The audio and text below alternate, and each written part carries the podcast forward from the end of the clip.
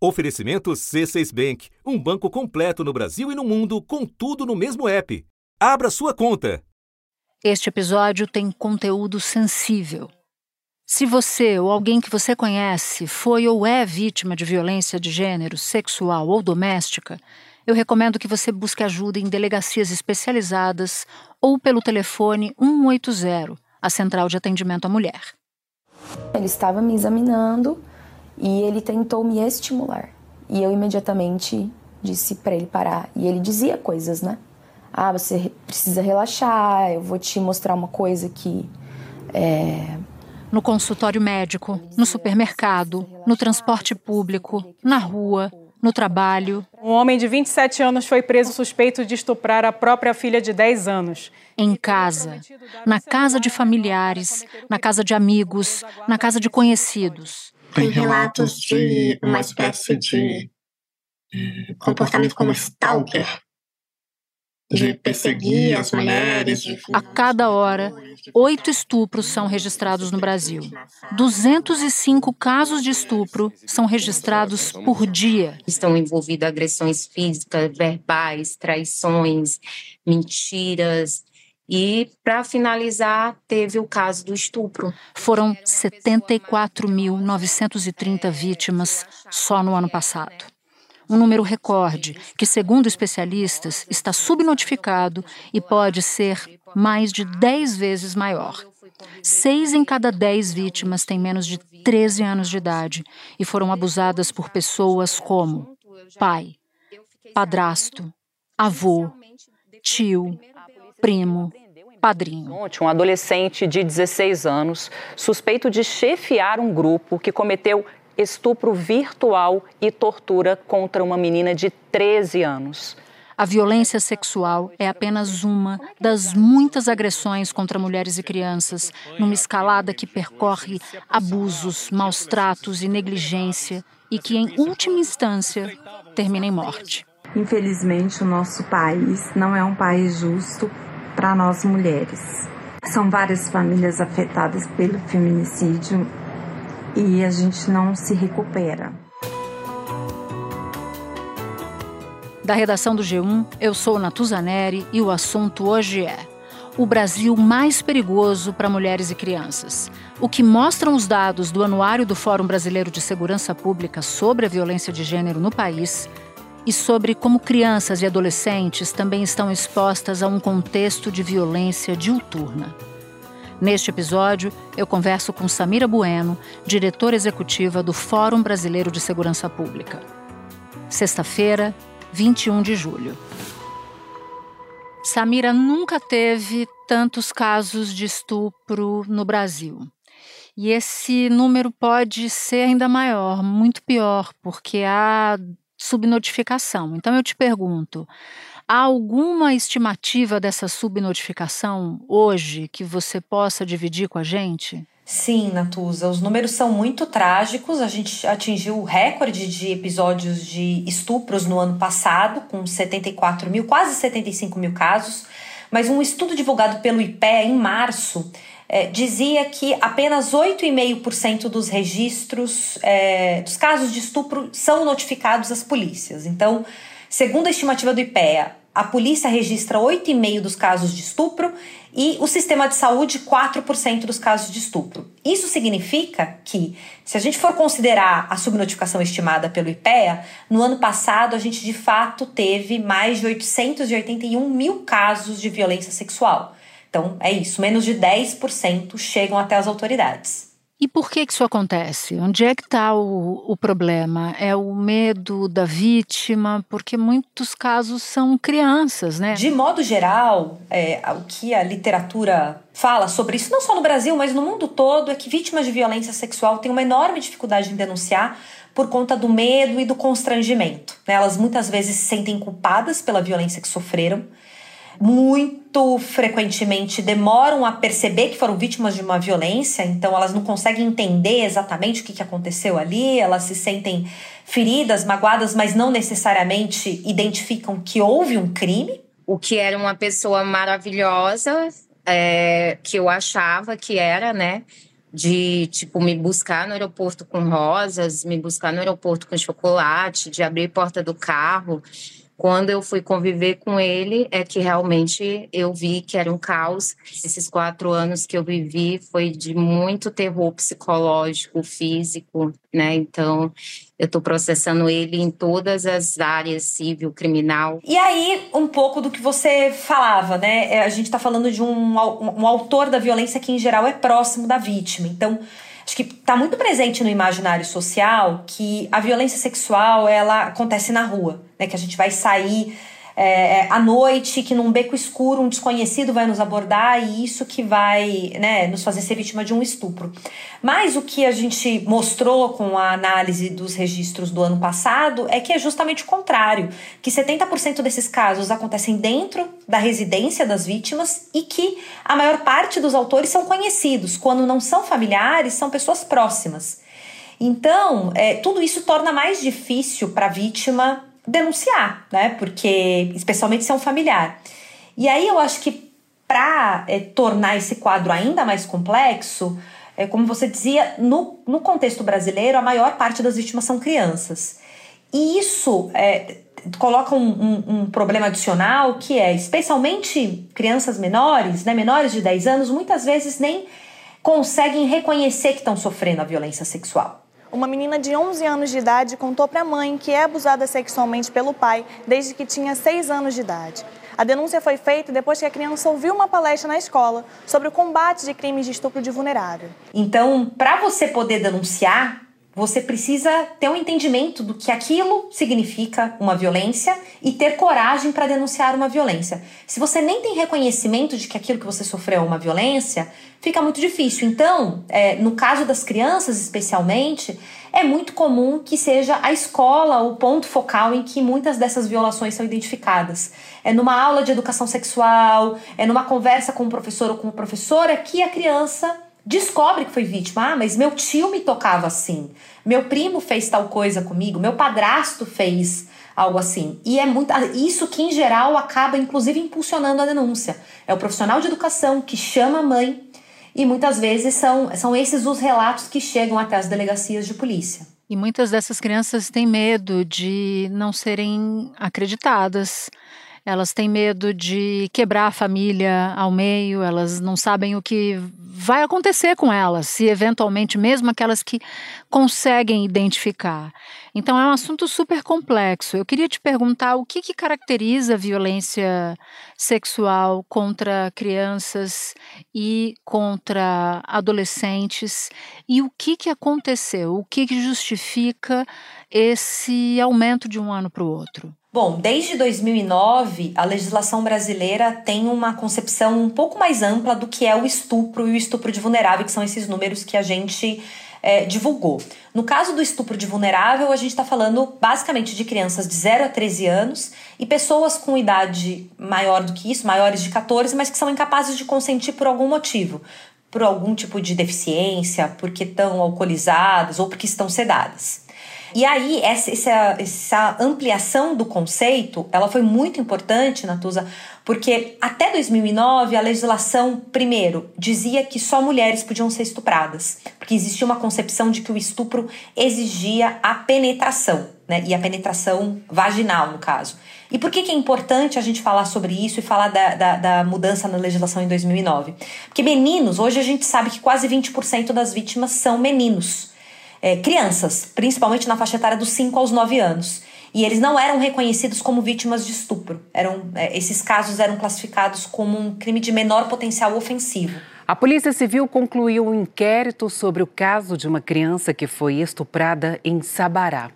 A família esperava por uma resposta há quatro anos. Bom, essa história ela chama muita atenção, né? Porque esse menino de nove anos ele, na verdade, descobriu só agora. Né? Ele estava vendo televisão, estava vendo um programa que estava alertando sobre violência sexual né, contra menores. Ele descobriu que tinha sido vítima de estupro. Quando tinha 5 anos de idade. E esse estupro aconteceu, inclusive, no dia do aniversário dele. Então, hoje, todo ato libidinoso, no passar a mão né, nos órgãos genitais de uma criança, é, forçar essa criança a manter qualquer tipo de relação sexual, é considerada como estupro. É, e o que, que acontece é, em 2022, segundo né, o que a gente pôde é, entender do contexto brasileiro e também pesquisando um pouco em outros países né, que tiveram trajetórias um pouco similares é, desses números, é que a pandemia ampliou a vulnerabilidade de crianças à violência, aos maus tratos, à violência sexual. É, e isso eu diria que aconteceu de duas formas. De um lado, porque, como eu dizia, muitas vezes é justamente a escola o ponto focal, a rede de proteção que acolhe essa criança e que serve como um, o, o local ali em que ela, ela consegue ter uma troca e falar sobre o que ela está sofrendo. E o segundo é, é, o segundo fator de vulnerabilidade decorre justamente do fato dessas crianças muitas vezes ficarem sozinhas em casa. Então, a mãe tem que sair logo cedo para trabalhar, deixa a criança sozinha o dia todo, porque não tem creche, não tem escola, e essa criança fica é, sozinha e exposta a uma situação de vulnerabilidade. Como a gente já falou, os estupros são praticados por pais, padrastos, avós, tios, primos, vizinhos. Então são pessoas muito próximas da criança. Então, quando a gente analisa é, os registros de estupro e compara os casos de crianças até 13 anos e de pessoas maiores de 14 anos, pessoas de maiores de 14 anos sofrem estupros principalmente entre sexta e domingo de madrugada, noite de madrugada. Crianças de 0 a 13 sofrem estupros de segunda a sexta em horário comercial. Que é justamente quando a mãe não está em casa. Exato, é justamente quando a mãe não está em casa. E se a mãe não está em casa e a escola está fechada, para onde é que essa criança corre? Não tem a quem recorrer. Não tem. É muito triste, é muito trágico. E aí essa explosão, claro, ela decorre desse contexto, mas é muito difícil a gente é, é, saber exatamente se são casos que necessariamente aconteceram em 2022, que aconteceram durante a pandemia ou que muitas vezes abusos que começaram na pandemia e se mantiveram. A criança, em geral, ela vai sofrendo repetidas violações, repetidos abusos ao longo da vida. Não à toa, é comum que é, familiares só descubram que essa criança está sendo estuprada e sofrendo abuso sexual quando ela é engravida. Quando a menina chega ali nos 11, 12 anos e menstruou, ela acaba grávida e aí, aí vem as histórias. Sofri abuso do padrasto desde os seis anos. Né? Infelizmente, essas histórias elas são muito comuns porque tem sido esse o padrão. Espera um instante que eu já volto a conversar com a Samira.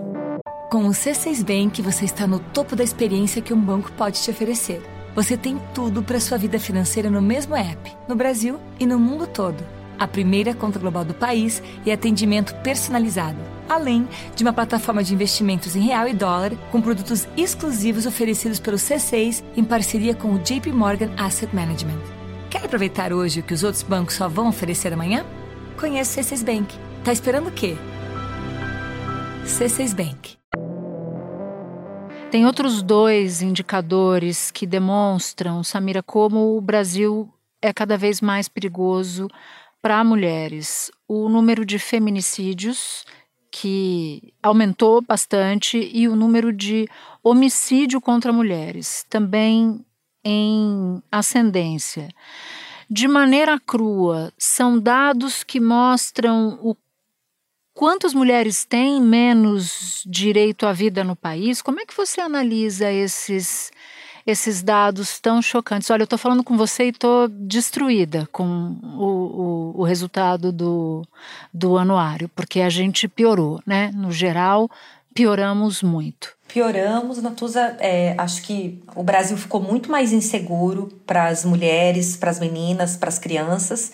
E a gente está falando basicamente de crimes que acontecem dentro de casa, né? Porque quando a gente fala do feminicídio, a gente está falando também de uma, de uma violência intrafamiliar. Um júri popular condenou a 24 anos de prisão em regime fechado por feminicídio um homem que matou a ex-companheira em Santa Luzia, na região metropolitana de BH, em 2021. Nos últimos três anos, o Conselho Nacional de Justiça registrou um aumento expressivo nos julgamentos de feminicídio no país. Em 2020, quase 3 mil casos foram a júri popular. Em 2021, o número chegou a mais de 4 mil. E no ano passado, apenas de janeiro a julho, foram 3.100 julgamentos. A gente tem outros indicadores de violência doméstica.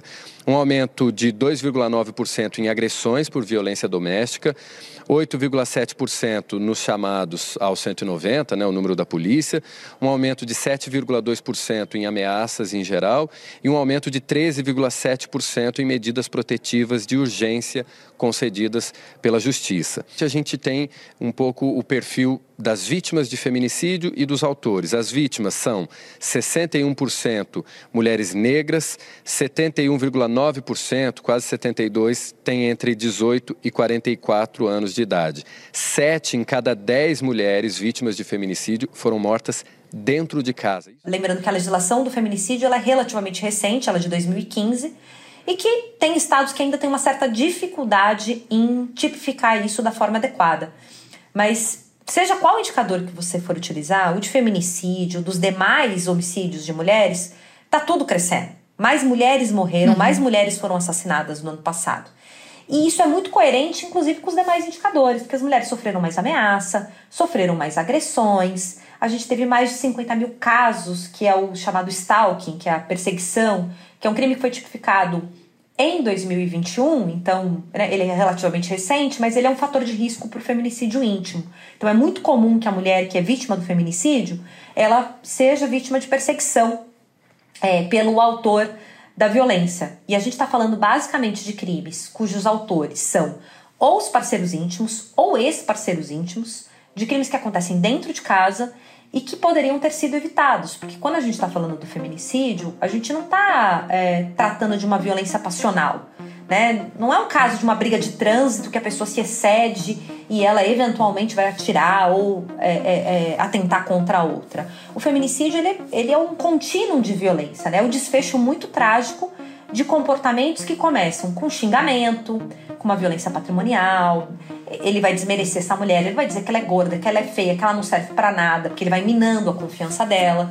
Depois ele é, começa a agredi-la fisicamente, ele começa a pegar o dinheiro dela e é, isso desfecho, né, muitas vezes acaba sendo um feminicídio. E aí eu acho que tem um outro número que também revela essa insegurança para a mulher no Brasil, que foi a tentativa de feminicídio, que cresceu 16%. E em 2022, o governo federal cortou é, muito a verba para prevenção, né, para equipamentos públicos que dão atendimento às mulheres que são vítimas de estupro. E 2022 foi um ano em que teve o menor financiamento é, do, por parte do governo federal nas políticas de enfrentamento e proteção das mulheres. Né? Então, um corte de recursos significativo, nos, o maior corte nos últimos 10 anos. Se, de um lado, começa-se a ter mais conhecimento sobre o feminicídio, sobre como mulheres, crianças, meninos, meninas enfrentam esse tipo de, de violência, a gente tem visto figuras públicas sendo denunciadas por crimes assim. Né, por feminicídio, mas também por violência, por estupro de, de menores. Jogador de futebol, famoso, juízes, políticos, a lista é, é extensa. Você acha que essas punições, elas de alguma maneira têm potencial para mudar essa realidade? Esses casos, que são casos rumorosos, que muitas vezes atravessam, a repercussão atravessa a fronteira de um país, vai para outros países. Isso tem potencial de, de, de alguma maneira, inibir ou de, de alguma forma, ensinar as mulheres e as crianças a contar sobre o que está acontecendo, sobre as violências que acontecem com, com essas meninas, com esses meninos, com essas pessoas que são vítimas de estupro e de violência? Certamente, eu acho que a gente tem dois efeitos aí nesse cenário. Um é do empoderamento. Eu acho que à medida em que tanto pessoas famosas, figuras públicas, vêm a público falar sobre violências que sofreram, isso encoraja outras mulheres a denunciar. Então, isso tem um efeito importante e tem um efeito pedagógico, especialmente quando é, figuras públicas são punidas é, por, por esses crimes. Né? Então a gente tem casos recentes, é, o Felipe Prior, né, do, do BBB, que foi recentemente condenado por um caso de estupro. A justiça entendeu que houve sim crime de estupro. A juíza afirmou que o relato da vítima e os depoimentos das testemunhas são coerentes e que formam um conjunto robusto de provas. Prior foi condenado a seis anos. E o que, que essas meninas relataram? Para vocês? Ele aborda meninas alcoolizadas, em geral elas têm 20, 20 e poucos anos, franzinas, insiste para investidos sexuais, é recusado e aí a dinâmica assume contornos fisicamente violentos. A gente tem o Daniel Alves preso, ainda que em outro país, mas preso por um caso de estupro. O jogador de futebol Daniel Alves vai permanecer preso na Espanha. Um tribunal de Barcelona recusou um recurso apresentado pela defesa do jogador, pedindo que ele respondesse ao processo em liberdade.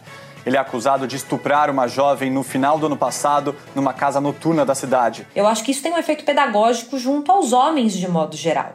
Né? Eu acho que isso, isso revela para quem é vítima de que existe espaço para lutar por justiça. Né? Eu acho que a gente não está falando de nenhum crime aqui, nenhuma dessas violências que a gente falou é, são novas. Né? Se a gente perguntar para as nossas avós, a violência doméstica e a violência sexual, elas aconteciam o tempo todo, todo mundo sabia e ninguém falava nada porque fazia parte dos usos e costumes e porque era naturalizado. Então, acho que à medida em que a sociedade é, vem se mostrando cada vez mais intolerante com essas formas de violência, e, e, o sistema de justiça também punindo essas pessoas, eu acho que isso tem um efeito pedagógico, tanto para as mulheres quanto para os agressores. Agora, a gente também não pode descartar o quão decepcionante é quando um abusador sai impune. Né? E aí eu acho que a gente tem um caso do Robinho, que é outro que foi muito repercutido. O Superior Tribunal de Justiça marcou para 2 de agosto a análise do recurso da defesa do jogador, que pede a tradução completa do processo da justiça italiana, que condenou Robinho a nove anos de prisão por estupro coletivo. Quando a justiça não consegue dar a resposta adequada, isso também é muito frustrante e acaba desencorajando mulheres. Sem dúvida. Acho até, Samira, que os governos precisariam se engajar mais em fazer campanhas de conscientização, em colocar em emissoras de rádio, TV, campanhas para ajudarem essas meninas, esses meninos vítimas de abuso a contarem para alguém de confiança, enfim, para não guardarem, né, esses episódios tão, tão dantescos que, que se passam com elas. E eu queria, antes de terminar, te perguntar se você sugere ou se existe alguma espécie de manual para que pais, tutores, mães, professores identifiquem que tem algo de errado com aquela criança, que aquela criança pode estar sendo vítima de abuso, já que o silêncio ele é, ele é tão comum e, e responsável em grande parte pela subnotificação, como é que a gente consegue detectar isso? Como é que a gente consegue, é, pelo menos, achar que tem algo de errado acontecendo para poder ajudar essas crianças e esses adolescentes? Tem um material que o Instituto Liberta tem produzido, que é coordenado pela Luciana Temer, que se tornou uma grande ativista na causa e que tem feito um trabalho brilhante. Inclusive, ela assina uma das análises do anuário que a gente divulgou hoje, é, analisando os dados de violência sexual contra crianças. Então, o Instituto Liberta tem sido muito importante ao promover campanhas e produzir conteúdo de qualidade é, que apoie pais é, para informações sobre o, sobre, é, o abuso sexual. Agora, o Instituto Brodges, ele é coordenado por uma médica legista aqui de São Paulo, que é a doutora Mariana, e ela trabalhou 10 anos do Bem Me Quer, que é aquele programa que tem dentro é, do Hospital Perola Baiton, que atende uhum. vítimas da violência sexual. E ela produz muito conteúdo que está disponível no Instagram. A grande mensagem aqui é, sem educação sexual, para as crianças e sem conteúdo informativo para que os pais consigam falar sobre isso com as crianças e identifiquem abusos, a gente não consegue transformar essa realidade. A Xuxa foi falar pela primeira vez dos abusos que ela sofreu na infância aos 50 anos de idade. A Xuxa, né? Então, assim, se a Xuxa levou 40 anos para conseguir falar sobre isso, que dirá nós, mortais? Até os meus 13, 13 anos de idade, foi a última vez. Eu, pelo fato de eu ser muito grande, eu chamar atenção, eu fui abusada. Então, eu sei o que é, o que uma criança sente, sabe? A gente sente vergonha, a gente não quer falar sobre isso. A gente acha que a gente é culpada. E ela começa, ela relata que os primeiros abusos que ela sofreu, ela tinha 3 ou 4 anos. E eles aconteceram até os 13, por diferentes pessoas, todos conhecidos. Né? Mas então eu acho que uma referência é o Instituto Liberta, né? que acho que todo mundo vai conseguir acessar. Eles têm um site, eles têm campanha. E tem muitas figuras públicas que recentemente vieram a público falar sobre isso. E eu acho que isso nos ajuda, inclusive, você falava do papel do governo. Isso nos ajuda, inclusive, num movimento de falar para o poder público que isso é algo obrigatório dentro das escolas. Porque a gente vem né, de uma ascensão de movimentos ultraconservadores na política brasileira, e aí, né, vídeo Escola Sem Partido, em que transformou falar sobre gênero ou sobre educação sexual enfim, tabus, né? É, temas a serem perseguidos. Samira, eu te agradeço só para a critério de, de informação, você citou o Instituto Liberta. Eu vou dar aqui o, o site para quem quiser acessar. É liberta.org.br. Ali acho que, como você nos sugeriu, tem bastante informação para ser encontrada. Eu te agradeço por ter topado falar com a gente, mesmo sendo um assunto tão difícil de falar, é muito importante que as pessoas falem cada vez mais para ver se a gente muda essa essa realidade. Muito obrigada por ter topado, Samira. Eu que agradeço, Natuza. Este foi o assunto, podcast diário disponível no G1, no Globoplay ou na sua plataforma de áudio preferida. Comigo na equipe do assunto estão Mônica Mariotti, Amanda Polato, Lorena Lara, Luiz Felipe Silva, Tiago Kazuroski, Gabriel de Campos, Nayara Fernandes e Etos Kleiter. Eu sou Natuzaneri e fico por aqui. Até o próximo assunto.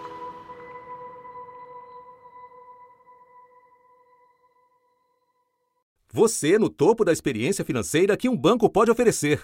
Escolha um banco completo no Brasil e em qualquer lugar do mundo. Abra sua conta no C6 Bank.